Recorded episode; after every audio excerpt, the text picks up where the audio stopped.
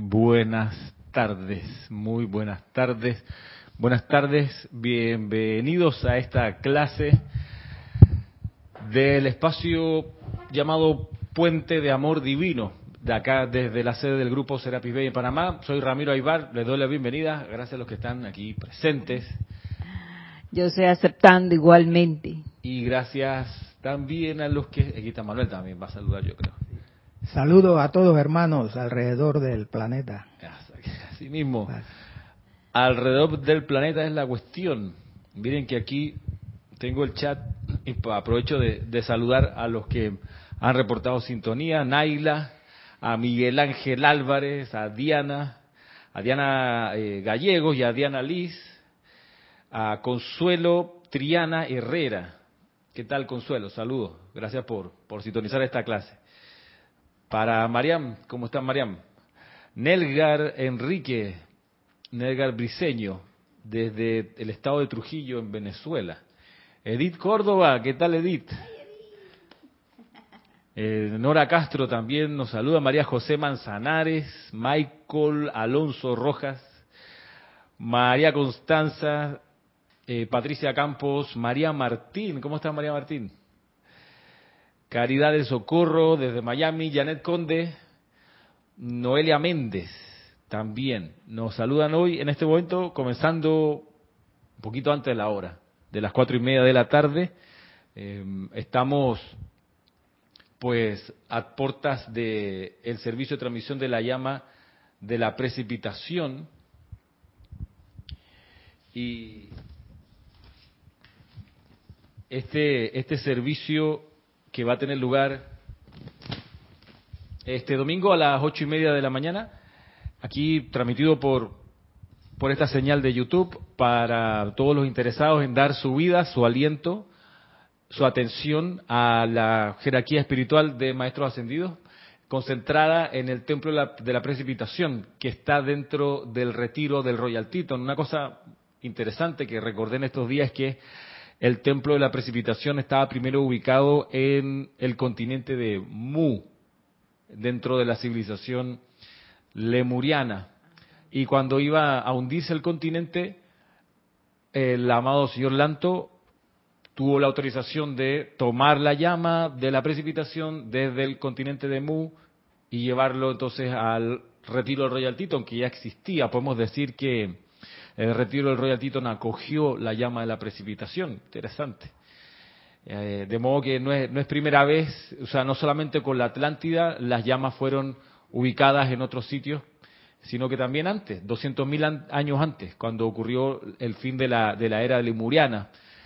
Y mm, es una cosa, cosa interesante y entonces hace, hace más sentido reconocer que el maestro ascendido Lanto es un ser de gran, gran estatura espiritual. No es un maestrito ascendido por ahí recién graduado, es un, es un señor don, así es como, eh, ¿qué les puedo decir? O sea, imagínate, ya para 200.000 años atrás ya era jerarca del templo de la precipitación, o sea, es un ser, hasta donde se logra entender en la introducción, que es de la tercera raza raíz, así como Lady Kuan Yin. Recordemos que la, la tercera raza raíz eh, fue la raza que acogió a los rezagados y pasó de tener un cuerpo etérico a un cuerpo físico. Eh, por eso que es, casi imposible encontrar rastros físicos de la gente de la tercera raza raíz. Eh, sí de la cuarta, porque ya es, tenían ya cuerpos físicos los de la cuarta raza raíz, pero los de la tercera hacen la transición. Y por eso es que Lady Kuan Yin dice que ella no, no, encarnó en forma física, porque ella se graduó cuando todavía se podía evolucionar en esta escuela en un cuerpo etérico. La manifestación física fue una condensación extra de energía para poder recibir a los rezagados que venían con una vibración mucho más lenta. Interesante, ¿no? Y el señor, el señor Lanto ya era maestro ascendido. Así que, como, como del segundo rayo, es una cosa, digo, sobrecogedora, el privilegio así, ¿qué les puedo decir? El lujo asiático de tener como Chohan del segundo rayo, a un ser de la estatura del señor Lanto. O sea, ¿qué les puedo decir? Es el, padre de un montón de torrente de energía, el señor Lanto, que, que, sobrepasa nuestra comprensión. Nosotros conocemos una brisna de lo que él es, de lo que él ha hecho. el señor Lanto. Y bueno, así que tenemos cita con el amado señor Confucio y el templo de la precipitación y la llama de la precipitación que tiene el momentum de amor del señor Lanto adentro, hay que saber también. Y con eso, con eso en conciencia nos preparamos con, con, mucha reverencia, en verdad. O sea, ahí no hay forma de ir con otra actitud que no sea de reverencia, de humildad radical. Eh, eh, pues sí, o sea, no, no merecemos tanto, que no hemos hecho tanto mérito para conseguir la atención de seres tan, tan fuera de serie como estos seres. Así que, eh, ajá. Escuchándote ahí mencionando al maestro Lanto y a Kuan Yin, me recuerda a las clases anteriores cuando te, se referías a la China temprana. Fue en aquella época que ellos estaban en todo su, su magnificencia, ¿no? Entonces por eso la China de esa época con ellos cercanos tuvo una gran grandeza. No, sí, eh, eh, mira que ya que tú lo dices, eh, en estos días, el martes en la noche, martes de la noche, como a las 8 de la noche, fui a la primera, se llama así, Casa del Té, aquí en la ciudad, en la Vía Argentina, cerca donde está la rocha de la Vía Argentina. Y mm, están recién abriendo, ¿sí? había algunos albañiles afuera, es un lugar grande, es amplio, es hermoso, súper lindo, iluminado, súper cálido el lugar, el piso como de madera, lleno de estos muebles chinos hermosos, pero no esa cosa así que uno puede encontrar en el Dorado, que estas tiendas chinas como abarrotadas, no, esto es como amplio, espacioso, eh, qué sé yo, todo tipo de teteras y todo tipo de tés. Está diseñada no para vender cosas, sino para sentarse a tomar té en esta casa del té, aquí en Ciudad de Panamá. Entonces llegamos con Giselle y, bueno, había dos dependientes, dos chinas, una que hablaba español, que era china, no panameña, sino china venida de, de, de la región de Cantón, acá. O sea que como que aquí en Panamá hay muchos chinos, panameños, muchos chinos, uff. Eh, y, mucho gen chino también en nuestra en la, en composición panameña. Eh, de Kira es china panameña, o sea, de familia china, pero nacida en Panamá. Y como ella, hay miles aquí en Panamá. Hay que decirlo para, para la gente que no, que no conoce la composición ética de Panamá. Bueno, la cosa es que estando allí nos reciben estas dos dependientes y nos hacen una degustación de té. Ustedes vieran eso. Es una mesa de madera, pero la tapa de piedra negra, que es muy práctica porque entonces se pueden poner cosas calientes, se puede caer agua y no se mancha. Nos explicaban ahí, pues y al lado una teterita que te va a servir el agua y tenían ahí las muestras de té, té, jazmín, por favor, ese fue el que probamos. Eh, una cosa así, ¿qué te puedo decir? Eh, natural, pues sí. Uno está acostumbrado a la bolsita de té jazmín, que, que en realidad es como, es como un licuadito, pues, es como, es como una fotocopia así de la esencia del jazmín cuando está traído, bueno, lo traen de China, en fin.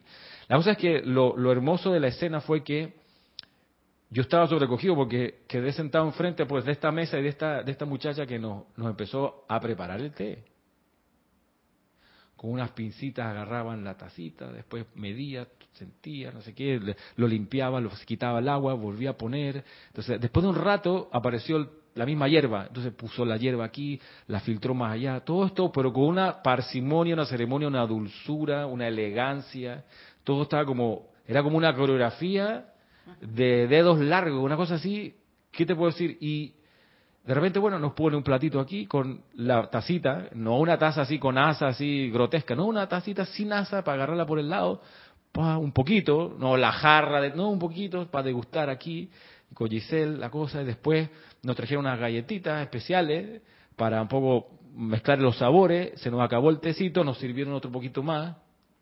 Todo esto como en 10 minutos, yo decía, será la ley de círculo, yo, yo no merezco esto, esto es demasiado, esto entonces y, claro, y tú mirabas así para el lado y veías estas estatuas chiquititas de madera, de madera hermosa, de todos los, se te ocurre de Kuan Yin, todas las formas de Kuan Yin, todas las formas posibles del señor Lin, de Confucio, incluso una estatuita de Mao, ¿ok? Mao Zedong, ahí, eh, que tú dices, me, me, quiero llevar eso, me quiero llevar eso, así como que, pero, pero también eh, sobrecogido de lo hermoso, por lo sencillo y lo de buen gusto, todo, todo, todo así.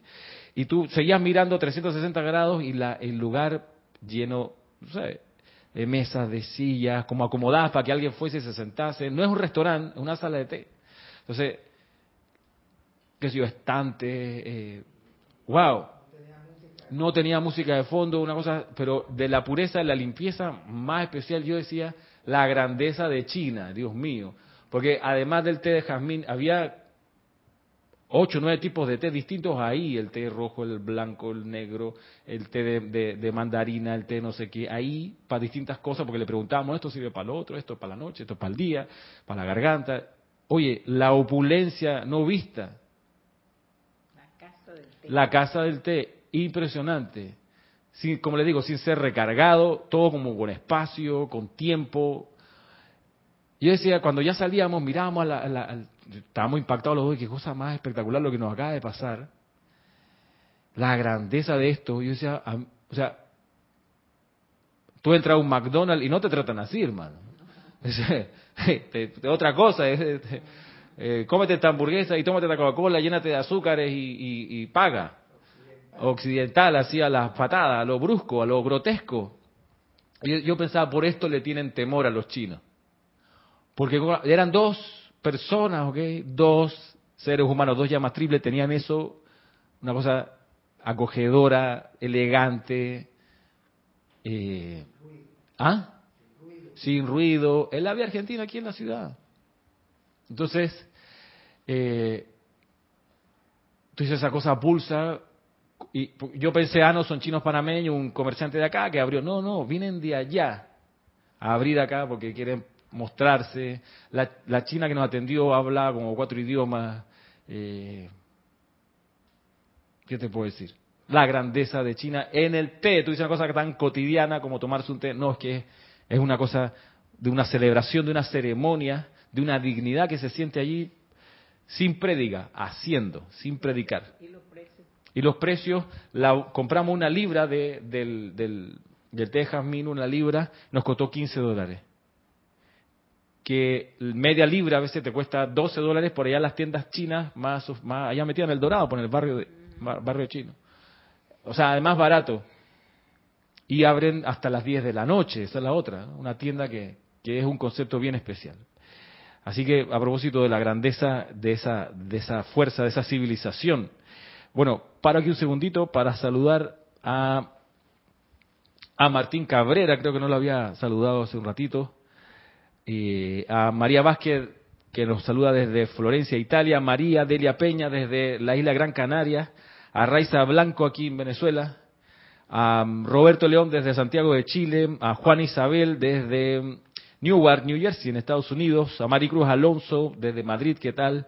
Víctor Llorente Sanz desde Madrid, a Flor Narciso desde Puerto Rico, a Lourdes Benítez desde Uruguay, mil bendiciones nos envía, a Valentina de la Vega desde A Coruña, en, Galicia, a Rosmarie López desde La Paz, en Bolivia, Lourdes del Carmen desde aquí Panamá, entiendo, eh, Juan Isabel, wow, qué interesante esa enseñanza que aún seres sin contaminación no estaban ascendidos.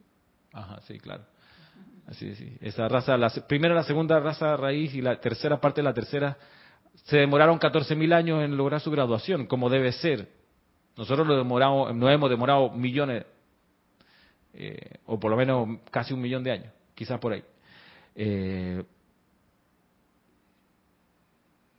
Adriana Rubio desde Bogotá, Nelly Sales desde Uruguay nos saluda, Emily Chamorro desde Madrid, Mirta Quintana Vargas desde Chile, Santiago, dice Diana, tú que vienes hablando de la elegancia y te y te dieron, les dieron justo lo atraído. Sí, gracias, verdad que sí. Maite Mendoza, buenas tardes desde Caracas sintonizando. Patricia Campo dice, Ramiro, es todo un arte y lo hacen con tanta dedicación. Yo en un report, yo vi un reportaje y me fascinó la dedicación. Sí, tú sabes, la atención a los detalles también. Y el buen gusto, o sea, eh, mucho que aprender de esa experiencia.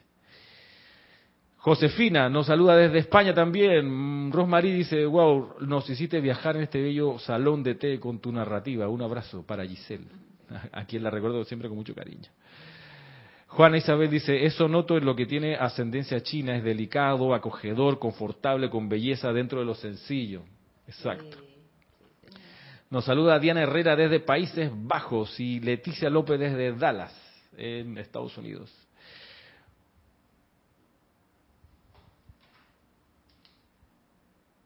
Bueno, así con la grandeza espiritual de China. Bueno, vamos a avanzar en lo que estamos considerando en estos días, en estas semanas, acerca de la conciencia y la enseñanza del maestro ascendido Serapis Bey. Aquí en el diario El Puente de la Libertad, Serapis Bey, miren que les confieso que lo que he estado haciendo es buscando clases que no he dado. Yo siempre las marco, le pongo la fecha. Y esta que tengo aquí es una que nunca había dado y me di cuenta que está de lo más espectacular. Está justo en medio de dos que había dado otras veces. Mira, la anterior la di en el 2005. Eh, hay otra que di por acá el 2013, el 2011, pero bueno, 2023 ha pasado tiempo. Dice la omnipresencia del Padre, es el título de la enseñanza aquí del amado Serapis Bey. Dice, cuando un solicitante de destreza espiritual se presenta a la corte de Luxor, tenemos que determinar por qué razón se le dio el ser. La inteligencia omnisapiente que le creó tenía un propósito al invertir vida y amor durante siglos en el sostenimiento de su conciencia. Hasta que haya puesto de manifiesto el propósito que le dio la seidad, este individuo no conocerá la paz ni calificará para marcharse conscientemente de esta esfera a la cual fue asignado por la voluntad divina. La, mente de la mente de esta esfera, perdón, la masa de la humanidad todavía no ha elevado la cabeza a preguntar ¿por qué? Si bien ha aceptado la vida y errado a lo largo de centurias de existencia, usando la vida según el capricho del momento. Finalmente el alma, saciada con la experimentación inútil en la eterna búsqueda de la felicidad, eventualmente llega a los maestros de los hombres. Maestro con mayúscula. Escudriñamos el alma amortajada y, decretamos, y detectamos perdón, el servicio potencial. Es entonces obligación nuestra capacitar al individuo para descubrir ese propósito y al encontrarlo comenzar a desarrollar los medios y maneras mediante los cuales pueda realizar ese propósito. Si el hombre o la mujer están dispuestos a hacer esto, solo entonces calificarán para la ascensión a los ámbitos de, mayor gloria, para continuar allí en mayor liberación, desarrollándose y experimentando su razón de ser. Vamos, vamos, vamos con calma.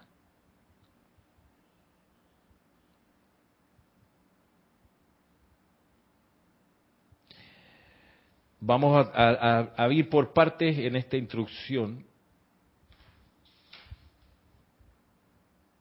Ah, ya me di cuenta. Me, ok, no importa. Vamos, vamos a comenzar por aquí. Después, después entramos a la otra que la tenía aquí. Ok, cuando dice, cuando un solicitante de destreza espiritual se presenta a la corte de Luxor, tenemos que determinar por qué se le dio, por qué razón se le dio el ser.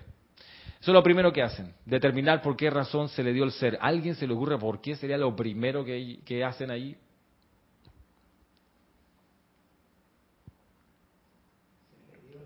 Ajá. Voy, sigo leyendo para ver si, si encontramos la razón. Dice, cuando un solicitante de destreza espiritual se presenta a la corte de Luxor, tenemos que determinar por qué razón se le dio el ser la inteligencia omnisapiente que le creó tenía un propósito al invertir vida y amor durante siglos en el sostenimiento de su conciencia.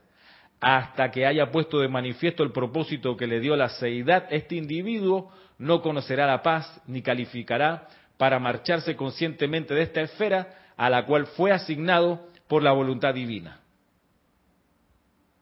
Entonces, ¿por qué lo primero que hacen en Luxor es tratar de entender, comprender la razón de ser de esa persona que llega a la clase tarde, porque es la hora, mire la hora que es, y recién aparece por la puerta, no, se fue.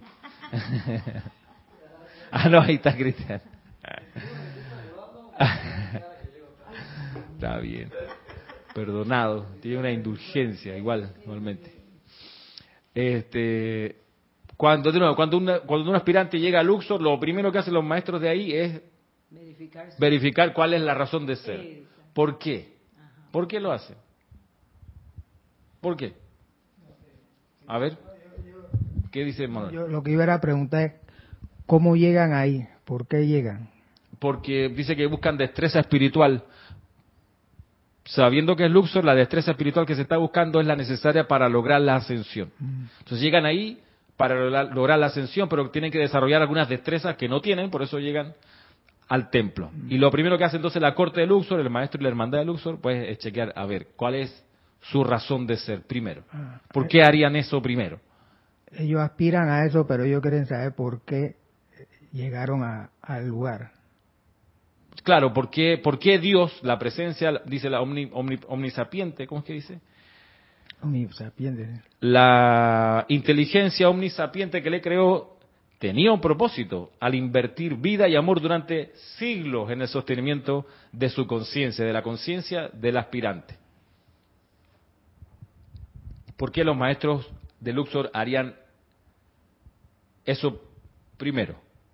Mientras piensan por acá, dice con a ver, eh, no, todavía no tenemos una respuesta. Dice Consuelo Triana, la capacidad de dicho ser. Para conocer la capacidad de dicho ser, en parte, pero, a ver,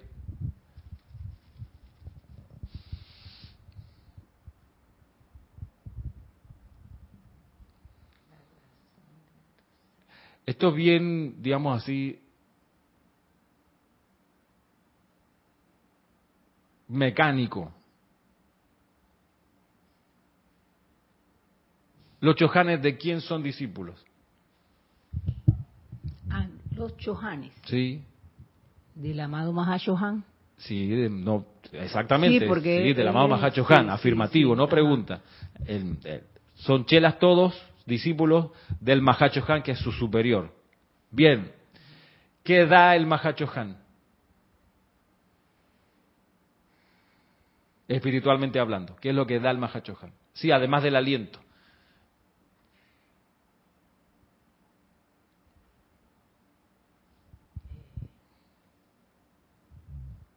A ver, dice Juan Isabel, me atrevo a pensar que el Luxor indagan en esa información para asegurar que le instruirán en lo que le ayuda a su razón de ser.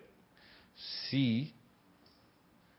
Por acá Maite dice, ¿será que para saber qué virtud y cualidad esta corriente de vida venía a expandir también María Martín para saber cuál es su plan divino e idear las disciplinas específicas. Pues sí, todo eso es para, la pregunta es por qué. Es importante contestar lo que se pregunta. Si la pregunta es por qué, la respuesta es por qué, tan, tan. Si la pregunta es para, la respuesta es para, tan, tan, tan. A ver, dice por acá Rosmarie, Ramiro, considero que analizan la razón de ser del aspirante debido a que deben saber si este aspirante ha entendido que es un ser de luz vivo. ¿ok? Mm. Bueno, tendré que decirlo. ¿Qué es lo que da el Mahacho Han a la vida? Atención acá. ¿Qué es lo que da el Mahacho Han a la vida?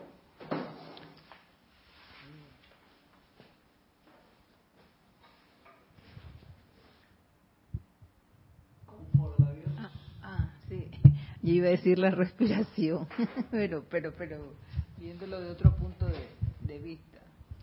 Dame paciencia, Dios mío, dame paciencia, dame paciencia, dame paciencia. No, sí está bien, pero es que, a ver, señores, los dones del Espíritu Santo es lo que da el Mahachohan, ¿verdad? Los dones. ¿Cuál es el primer don?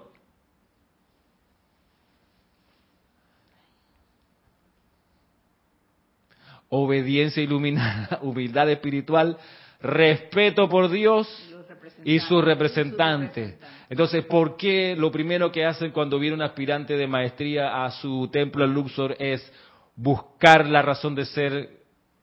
Porque respetan a Dios en el individuo, respetan a los representantes de Dios. Lo primero, lo primero el respeto. Lo primero, lo primero el respeto. Viene un aspirante, la Rosa ahora, viene un aspirante al, al templo de Luxor, lo primero es, naturalmente, mecánicamente, es que sobre todo hay respeto. Ya que usted está aquí, por respeto, pido a su superior, que su presencia yo soy, que me devele cuál es la razón de ser de este individuo que ha venido acá con tantas ganas de ascender. Esta muchacha aquí con tanto talento, este señor con tanto entusiasmo. A ver, ¿cuál es su razón de ser? Primero, a su presencia yo soy de la, del individuo que viene aquí por respeto, porque manifiestan los dones del Espíritu Santo todo el tiempo, de manera natural, no lo piensan, lo son, lo hacen. Entonces, lo primero es por eso, por respeto. Y luego viene el para, bueno, como hubieran dicho acá, los que participan en el chat, bueno, para fijar bien las disciplinas que corresponden, para estar clarito cuál es la cualidad que vino a manifestar, entonces las disciplinas en, orientación con eso, ¿ok? Pero primero, ¿por qué? Por respeto, por respeto al Dios que ha venido aquí buscando su liberación. Entonces vamos a preguntarle a ese Dios, la presencia de yo soy, bueno, ¿cuál es su razón de ser? Ah, ser un pintor, perfecto, las disciplinas van a ser organizadas para que usted desarrolle ese talento, su razón de ser. Bueno. Seguimos, mire, cuando un, voy, voy para recapitular y aquí beneficio de, de Rosaura. Dice, cuando un, cuando, cuando un solicitante de destreza espiritual se presenta a la corte de Luxor, tenemos que determinar por qué razón se le dio el ser la inteligencia, aquí explica, ¿no? La inteligencia omnisapiente que le creó tenía un propósito al invertir vida y amor durante siglos en el sostenimiento de su conciencia. Hasta que haya puesto de manifiesto el propósito que le dio la seidad, este individuo no conocerá la paz ni calificará para marcharse conscientemente de esta esfera a la cual fue asignado por la voluntad divina. Entonces, claro, si no saben esos maestros Serapis Bey y demás. ¿Cuál es la razón de ser? No conocen entonces cómo esa corriente de vida se va a liberar, porque si no hace su razón de ser, no logra su ascensión. Es así. Y ese es el templo de la ascensión. O sea, para lograr la ascensión se tiene que realizar la razón de ser, es decir, la voluntad de Dios en ese individuo. ¿Me siguen? ¿Sí? La masa de la humanidad todavía no ha elevado la cabeza a preguntar ¿por qué? Yo sí me he hecho esa pregunta. Tú, claro, pues tú no eres de la masa, ya te saliste de la masa. Si bien ha aceptado la vida y errado a lo largo de centurias de existencia, usando la vida según el capricho del momento. Finalmente el alma, saciada con la experimentación inútil en la eterna búsqueda de la felicidad, eventualmente llega a los maestros de los hombres.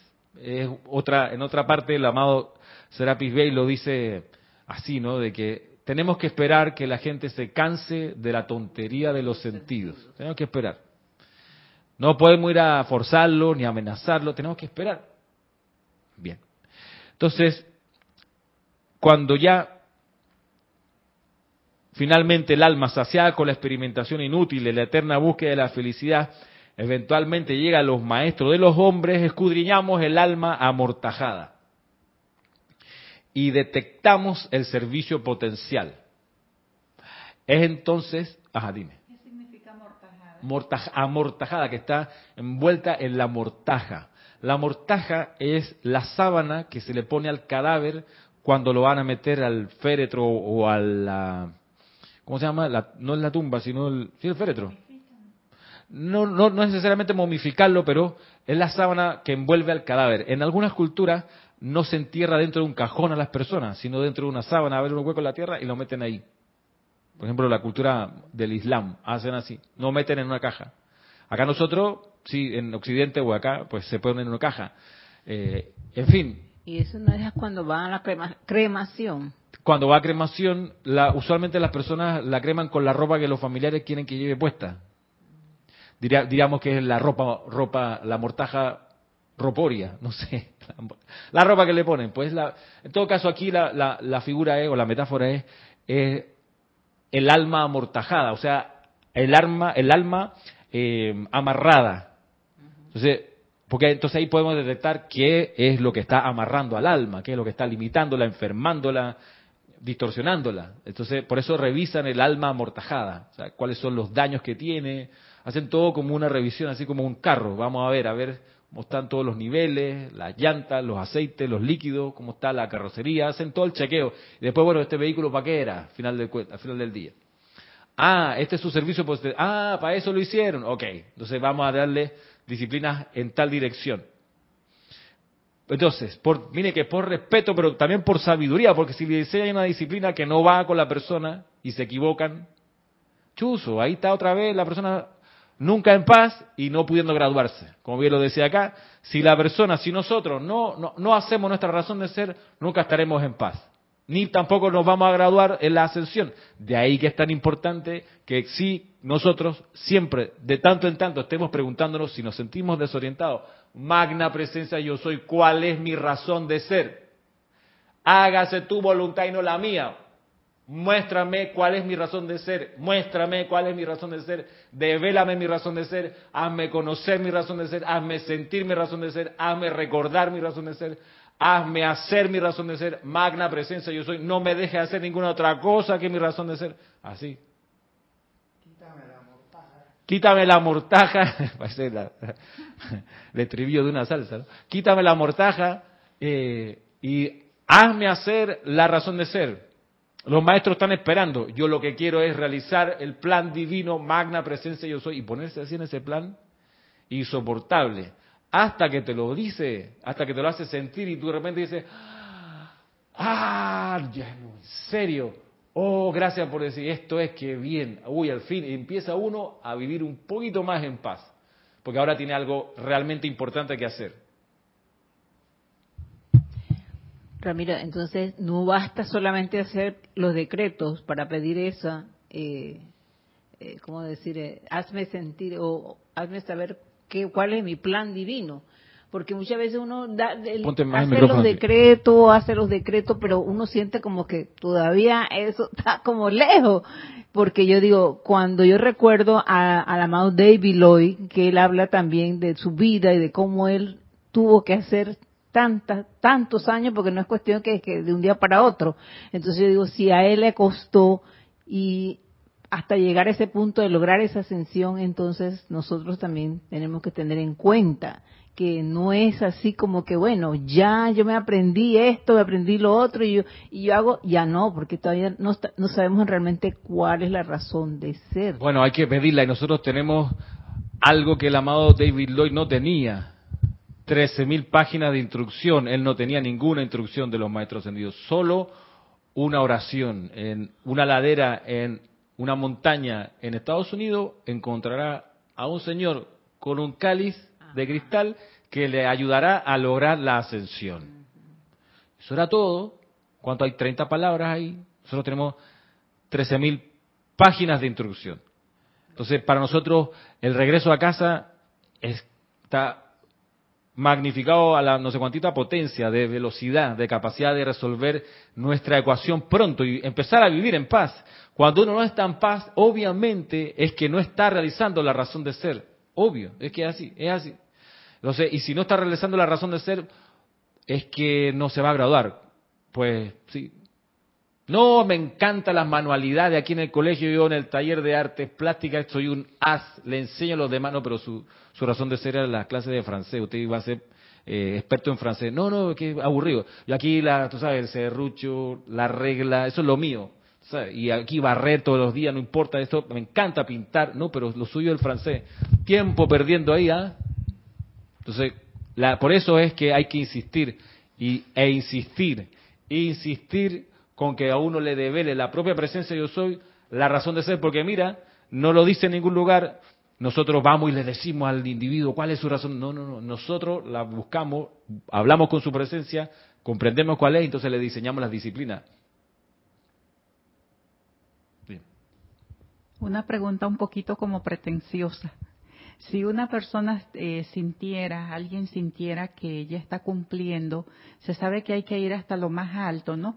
Pero sintiera que está cumpliendo con el 51% que dicen de la energía bien, bien calificada que se necesita para ascender, pero aún no lo hace, significa que es que, que además de esa energía actual que está calificando bien, tiene acumulada de vidas anteriores eh, otras que también tiene que sublimar.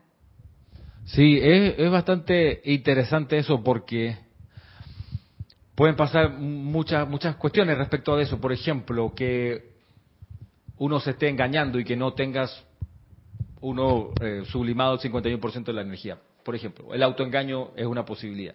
La otra posibilidad es que sí se haya, graduado, haya logrado el 51%, pero resulta que la persona, esa chispa, esa llama triple, es esencial en el sitio en el que está haciendo lo que está haciendo.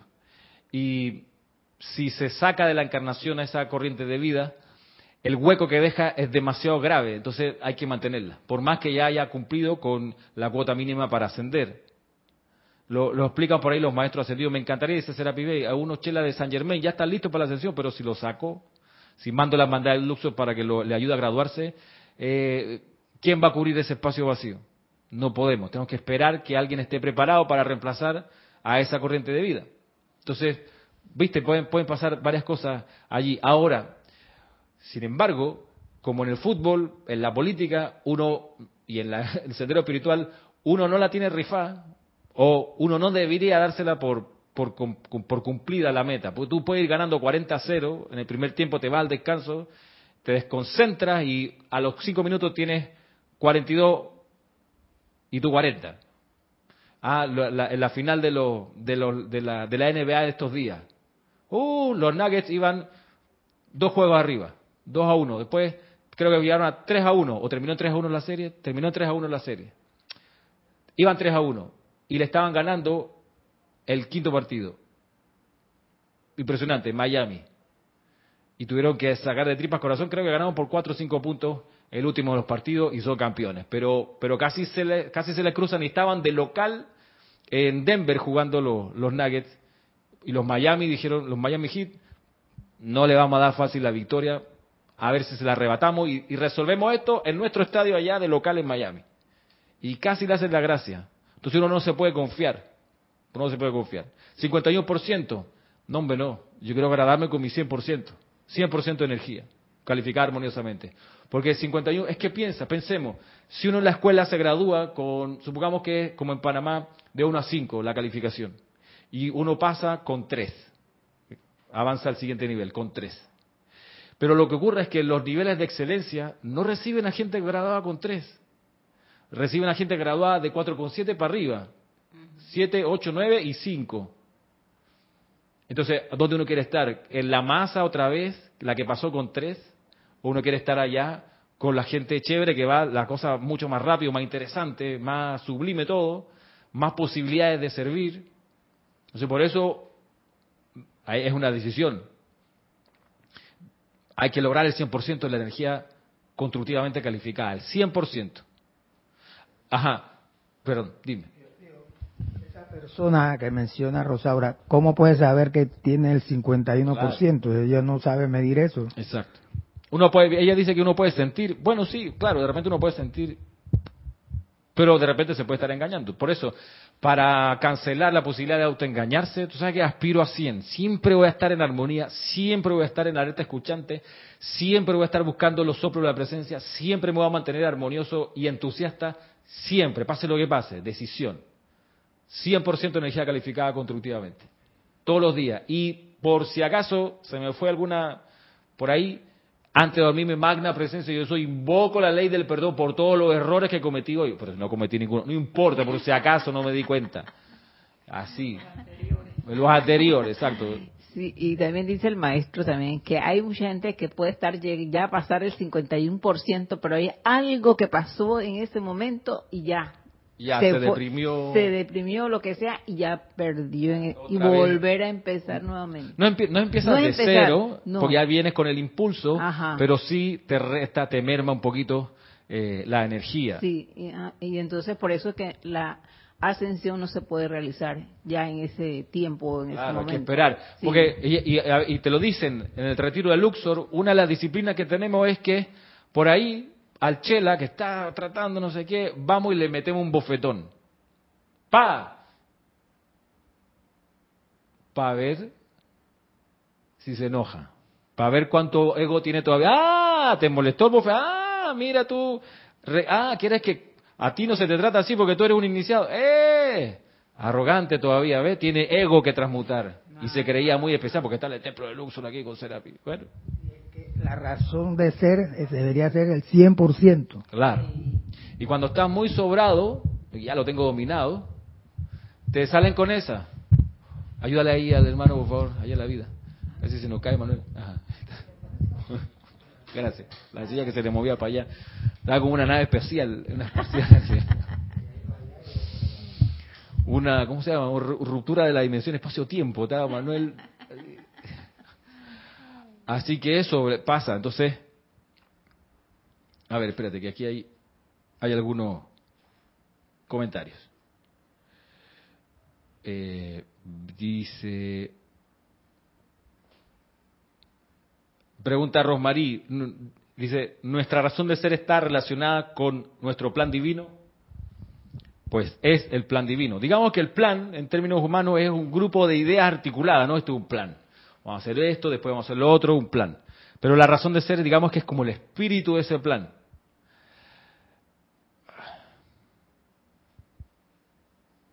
Es el momento donde apreté lo que no hay que apretar y se fueron los, los chats. Aquí está, ahora sí. Eh, dice Consuelo Triana, el ser busca hasta llegar a su meta, sí, pero primero, como bien dice el maestro, tiene que cansarse de la búsqueda insensata de la felicidad por ahí. La tontería de los sentidos. Carlos Rolando Hernández, gracias, dice. Desde El Salvador, qué bien. Saludos hasta El Salvador, saludos hasta El Salvador.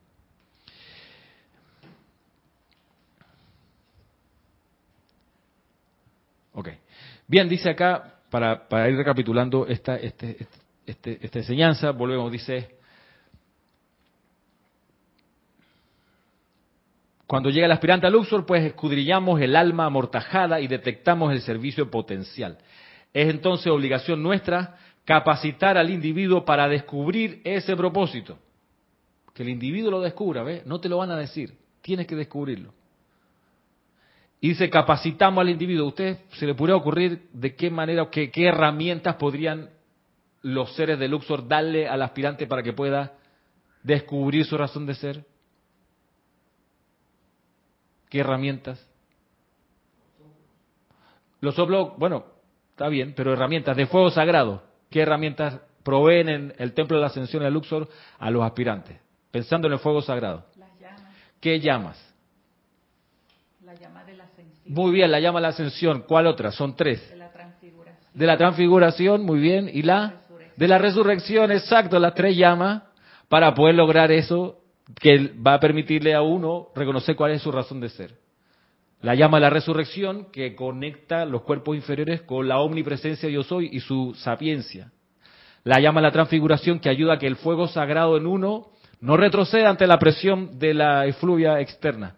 Y la llama de la ascensión para conectar la vibración de los cuerpos con el Cristo interno. Bien, entonces con esas herramientas lo ponen ahí a respirar, a visualizar, a hacer decretos de esas tres llamas y entonces así el individuo puede descubrir su propósito, su razón de ser.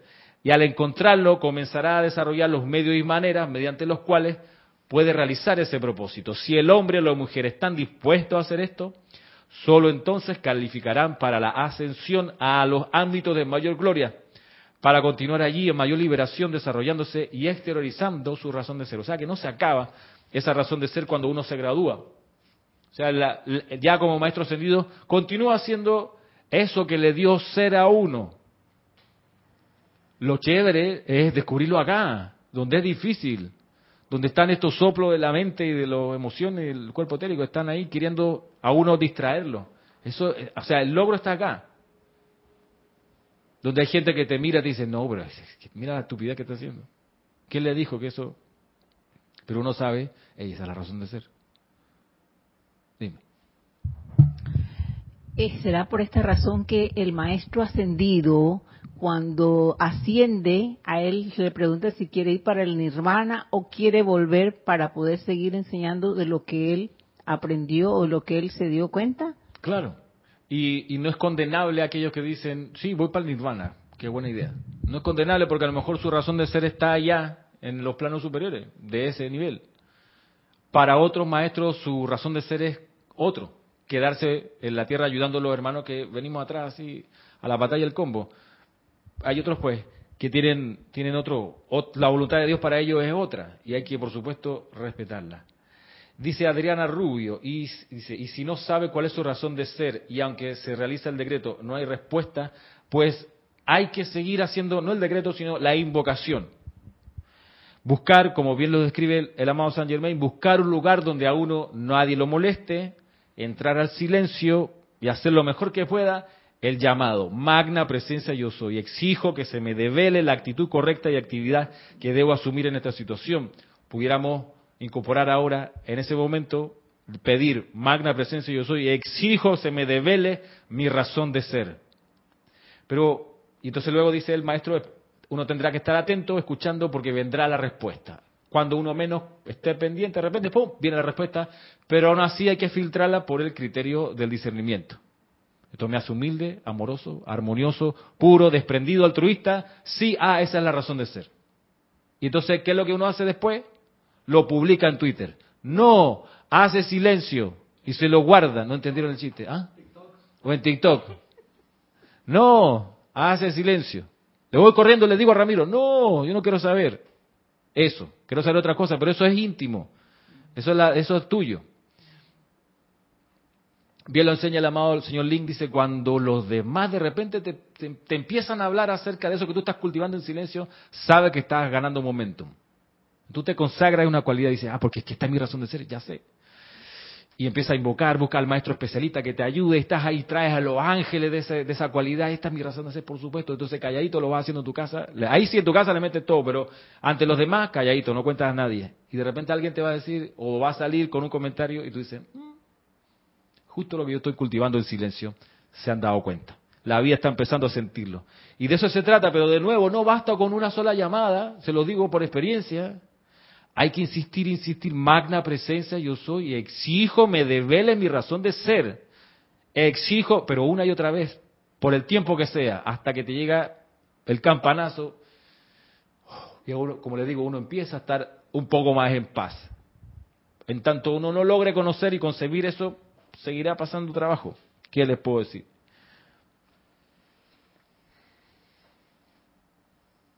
Carlos Peña dice saludos desde Panamá Este. Panamá Este. Ah, es de acá, de Pacora, de Tocumen para allá. Avancemos en lo siguiente, que esto es también de acá del diario del Puente de la Libertad Serapi Bay, página 75. Recordemos que una de las cualidades del amado Serapi Bay es la honestidad. Por, por buena, muy buenas razones. Mira, no hay tiempo que perder. Tú quieres lograr la ascensión, yo quiero que tú logres la ascensión. Vamos a hacerlo pronto, ¿ok? Te ayudo. No perdamos el tiempo en burocracia y cuéntame cómo va tu familia y cómo está el clima allá afuera. No, no, vamos a lo, a lo que es, honestamente, rápidamente. Dice, la vida interior del hombre se exterioriza sobre la pantalla de la vida en su cuerpo, en su hogar, en su familia, en sus asuntos. Cuando hay una imperfección viviendo en el aura inmundo de un individuo, es prueba positiva de que en alguna parte, en algún momento, la vida obediente se apresuró a animar, a amplificar e incrementar alguna forma creada en la mente y conciencia de tal individuo voy de nuevo, es que, miren, la vida interior del hombre se exterioriza sobre la pantalla de la vida. Pues, lo sabemos, ¿no? La vida interior se exterioriza en la pantalla de la vida. En su cuerpo, o sea, uno puede creer que la pantalla de la vida está por allá, en la pared donde vemos el fútbol. No. La pantalla de la vida dice en el cuerpo, en el hogar, en la familia y en sus asuntos.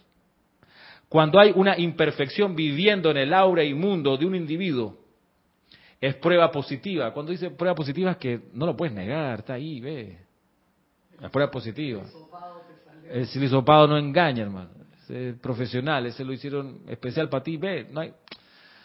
no nos engañemos, es la prueba positiva. Es que en derecho se habla eso también, la prueba positiva, no es la lucubración, así escuché de lejos tercera versión, no, la prueba positiva ahí está. O sea, el video concreto, el maletinazo, ahí está, y está el presidente, está abriéndolo. Esa es la prueba positiva, innegable, eso es lo que voy. Innegable. Cuando hay una imperfección viviendo en el aura inmundo de un individuo, es prueba positiva de que en alguna parte, en algún momento, la vida obediente se apresuró a animar, a amplificar e incrementar alguna forma creada en la mente y conciencia de tal individuo. Resulta que esto en serio que llama a la honestidad, porque si uno de repente mira y dice, es que mi familia tuvieras como es mi viejo hermano, el tipo más insoportable que hay, llama a Violeta con eso. Pero... no sé si mis hijos dirán eso de mí. Sí, puede... Entonces, pero es una imperfección que está viviendo en el mundo de uno. Y uno, uno se escudaría porque bien lo dice Serapi, uno defiende la personalidad a capa y espada, uno jamás se haría responsable. Pero honestamente, lo insoportable de aquella corriente de vida es que yo la he energizado. Miren, de nuevo, cuando hay una imperfección viviendo en el aura o mundo de un individuo es prueba positiva de que en alguna parte la vida obediente se apresuró a animar, amplificar e incrementar de alguna forma creada la mente y conciencia del individuo. Vuelvo de nuevo. Si uno ve una imperfección en el mundo de uno, en la familia, no es en uno, dice, mi cuerpo estoy sano, dormí bien, tengo plata en el bolsillo, ¿qué te puedo decir? Está cubierta la cosa. Pero en el mundo de uno, compañeros de oficina, familiares, y uno dice, ah, y hay una imperfección. Esa persona está enfermando horriblemente, la otra está desencarnando, este está pegando una mentira. Todo eso, este está levantándose la muchachita acá. darse cuenta de esas cosas en la oficina es complicado, hermano. a eso es lo que voy. Todo eso que uno está viendo, toda esa película allí, es de uno, porque está en la pantalla de la vida de uno. Tú dirás, no, pero si es que ese, ese es un dandy, ese es un señor, un colega, que siempre anda buscando por ahí, él ya tiene su esposa, tiene sus varios hijos, y tú dices, pero también déjala tranquilo. Yo pienso, déjala paja. 15 años menos que tú, hermano. O sea, está comenzando su vida y tú eres un viejón que está aprovechándote. Todo eso está en la pantalla, está en mi pantalla porque he respondido a lo que yo he creado en algún momento. Y no es de encarnaciones anteriores. No, no, ni hablemos de eso, no nos atormentemos, es lo que está en el presente. Ajá, exacto. La personalidad dirá, no, es que esos son ellos. Ellos son los que están mal. Ese hermano mío, ese, ese pariente, ese vecino, ese insoportable la música. Eso, hey, si está, vuelvo acá, es que la personalidad se va a defender y va a decir, no, no, no, es que ellos son unos atorrantes. No, espérate. Cuando hay una imperfección viviendo en el aura y mundo de un individuo, es prueba en el aura y mundo de un individuo. O sea, tu mundo es la circunferencia que recorres durante el día, desde que sale hasta regresa. Ese es tu mundo. Lugar donde vas, la gente en la que estás, los muebles por ahí, los parques, la ciudad. Ese es tu mundo. Las noticias que ves por el teléfono, ese es tu mundo. Eso viene siendo lo que hemos aprendido que dice que si no, que si no encuentra correspondencia en ti, no tiene por qué venir. No tiene por qué venir. si hay algo en uno que lo atrae, entonces viene. Y eso se aplica a lo constructivo, bello y maravilloso también, que también aparece en la pantalla de la vida de uno. Les comentaba esta Casa del Té, Casa del Té, Cristian, muy recomendable, vía Argentina. Casa del Té, hermano, te hace una degustación así, una chinita que... Sí, así con toda la ceremonia, no te puedo creer. Ahí, y además miras así, la tienda es como como encantada. Mira las estatuas, unos lotos así de, de como de, de, porcelana, es una cosa así la, la partecita de abajo verde chino, pero blanco, blanco majacho. Ay, a la vida. Pero bueno, eso también viva, eso está en la, pantalla de la vida. Entonces, la gracia es, de nuevo, tener la honestidad de decir, hey, toda esa, toda esa tristeza que está experimentando ese sector de mi familia, ha vivido también a punta de mi vida. Claro, el proyector aquí está y allá afuera está la pantalla. O sea, yo estoy proyectando eso. Entonces, dice, si la vida obedece al uso destructivo de los centros creativos, igualmente obedecerá al uso constructivo y consciente de estos centros creativos de pensamiento y sentimiento. He aquí la esperanza del hombre de la redención consciente mediante el control individual, maestría y uso de su propia vida. Todo lo que uno trabaja, cultiva adentro, se nota afuera se va a notar afuera. Por ejemplo, si uno se encuentra feo y dice en lo íntimo, te mira al espejo de la mañana, puta, qué horrible. la vida va a sentir eso también. Lo contrario es, es igual. Si tú dices, no, que cabello más hermoso que tengo acá, claro que sí. Estos dientes maravillosos me van a quedar mejor todavía. Eh, la vida va a también sentir eso. Porque ahí está el mismo mecanismo, es científico.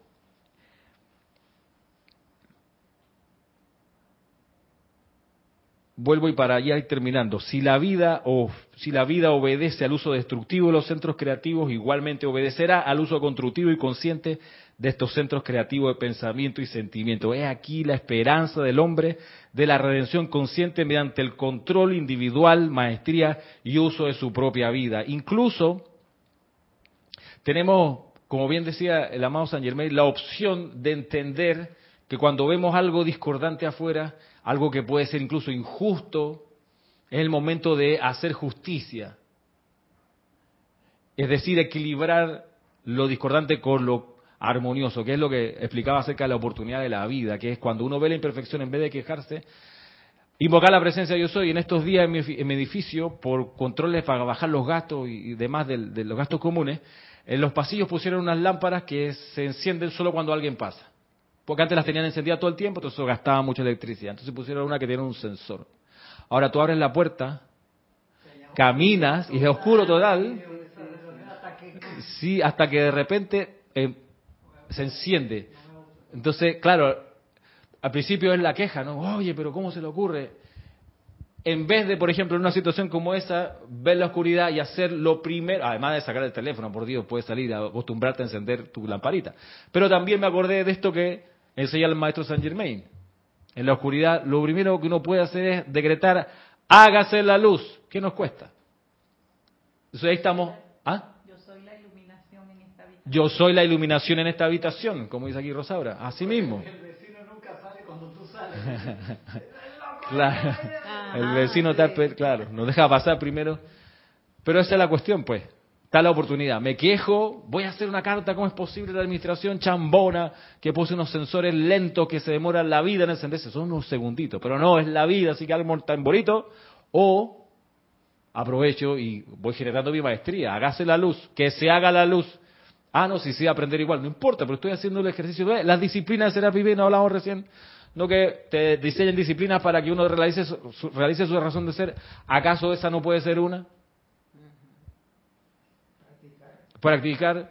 La otra que venía con, el, con, la, reducción de gasto es que ahí va que todos los vecinos tienen ahora que poner una cuota adicional para pagar un montón de cosas que necesitan arreglarse en, el edificio. Y como es un edificio de 8 pisos, que tiene 8 por 4, 32 eh, unidades, las cuotas son altas. Son altas porque somos poca gente. Si fuese un edificio de 25 pisos, ahí se uh, te queda a dólar el aumento, pero acá no. Entonces, ah, me voy a asustar, no me alcanza. De nuevo con la conciencia de carestía, es el momento entonces de algo que bueno, para desarrollar la maestría, lo fácil es lo la masa, vamos a quejarnos, nos vamos a ir. ¿Cuánta gente no se muda de país porque no aguanta la situación de su país? ¿Cuánta gente no se va? Hola, Kira. Sin embargo, ahí está siempre la oportunidad de traer a la presencia yo soy a la acción y ser al fin ese punto de luz donde Dios se asoma al mundo. Por acá hay unos comentarios. Y Carlos Peña nos saluda, nos saludaba después de Panamá Este, luego Vivian Bustos desde Santa Cruz, Lourdes del Carmen dice gracias por ayudarnos a encontrar nuestra razón de ser. Ok, de nada, a la presencia. Eh, Rosa María Parra le dice bendiciones, la pantalla de la vida es desarmoniosa en mi cuerpo y lo sufre en mi cuerpo físico con dolores o enfermedad. ¿Es así? Pues sí, si uno está experimentando un dolor físico, es que uno lo pensó y lo sintió antes también. Entonces uno ha de trabajar sobre las causas y núcleos de ese dolor, de esa situación. Pero también poner al cuerpo a sanarse. Y una forma de sanar el dolor es haciendo ejercicio, algo de ejercicio. A mí me pasa que a veces en la semana me despierto con un dolor aquí bajo en la columna. Bien dolor, va dolorido. ¿Y es por qué? Porque paso a veces en el colegio un par de horas que no estoy dando clase sentado a la computadora trabajando. Entonces, me, claro, me resiente aquí atrás la espalda. ¿Y cómo lo resuelvo? Además de hacer el llamado todos los días por la salud perfecta, haciendo algo de ejercicio. La plancha en el piso, estirar, agachar y levantarme otra vez. O sea, hacer el ejercicio que la espalda haga, saque músculo, si es que me duele porque está el músculo ahí todo blando. Uno lo pongo a ejercitar, o claro, por eso duele. Ah, ok, ya sé. Además me di mi llamado, hago un poquito, no voy al gimnasio, que quizás sería lo ideal, pero sí hago algo y se me pasa el dolor. Desaparece la pantalla de mi vida porque hice algo al respecto. Por acá, Ioana Epure nos dice, gracias, encantada, encantada de conocerle. Gracias. ¿De dónde nos escribes? Iona. Pregunta Diana Herrera, ¿qué significa, qué significado tiene cuando la proyección es a nivel de país, Ramiro? ¿O esto será más una prueba? Si la proyección es a nivel de país, bueno, a nivel de país se ha de invocar. No hay límite a la presencia de Dios yo soy, no hay límite. Es una ilusión creer que hay cosas que están fuera de la presencia, fuera del alcance de la magna presencia yo soy. Es una ilusión. No hay separatividad. No hay cosas que uno hace en la enseñanza y cosas que uno hace no en la enseñanza. Es la ley del uno, es una sola presencia. Entonces, aunque uno no esté en una clase leyendo un libro, uno está siempre dentro de la presencia yo soy, el gran cuerpo electrónico de Dios. Siempre estamos adentro, de modo que lo que esté pasando a nivel de gobierno internacional, de la naturaleza, y lo vemos en nuestra pantalla, de nuestra propia vista, es con uno. Es con la presencia yo soy en uno, que eso está mostrándose allí. Por eso la solución es llamar a la presencia, pues además recordemos que la presencia de Dios está esperando que uno la llame. Está a la espera allí, todo el tiempo, esperando. No como lo, o sea, esperando que pasen cosas para poder entrar. No como los guardias de seguridad, por ejemplo, que están esperando que nunca pase nada, ¿no? Porque si pasa algo en un guardia de seguridad, el acabose. Si bien ese es su trabajo, pues atender lo imponderable, lo que de repente surgen, que se metió una visita no autorizada, que la puerta se quedó abierta, se reventó una cosa, el guardia de seguridad tiene que estar pendiente. Pero para el guardia de seguridad, ojalá todo esté como quieto, nivelado, sin olas. Bueno, la presencia de Soy actúa de otra manera, está esperando que haya algún revolú para entrar, pero hay que invocarla, pues. Está ahí, tú sabes, orando, y cuando me va a invocar, cuando me va a invocar, Dios mío, Ay, paciencia, paciencia, paciencia. Mire lo que está pasando. Ay, si, solo me llamara, yo lo resuelvo. Pero uno se queda diciendo, no, es que eso por allá en Ucrania, eso está tan lejos. Eso, además son un problema de ellos, esa familia allá. Todo uno, tú sabes, un rayado, siempre han sido así. O sea que allá hay entonces, ¿no? Todos somos parte de la gran presencia yo soy. Por eso podemos desde acá inclusive atender cuestiones que parecieran físicamente distantes. Pero solo ilusión. Nos saluda desde Chile Jacqueline Carvajal, Alonso Moreno, nos, dice, nos saluda aquí Alonso y da las gracias también Diana de Bogotá. Ya estamos en la hora para ya ir terminando. Quedamos así por hoy, pues con esta instrucción del maestro Sendido Serapis Bay, la pueden buscar en el diario del Puente de la Libertad, Serapis Bay, páginas 75 y siguientes. Eh, quedan, pues, de nuevo muy invitados para el próximo domingo, pasado mañana, para el servicio de transmisión de la llama de la precipitación eh, a partir de las ocho y media, hora local de Panamá. Muchas gracias, será hasta entonces y gracias por estar aquí de manera presencial.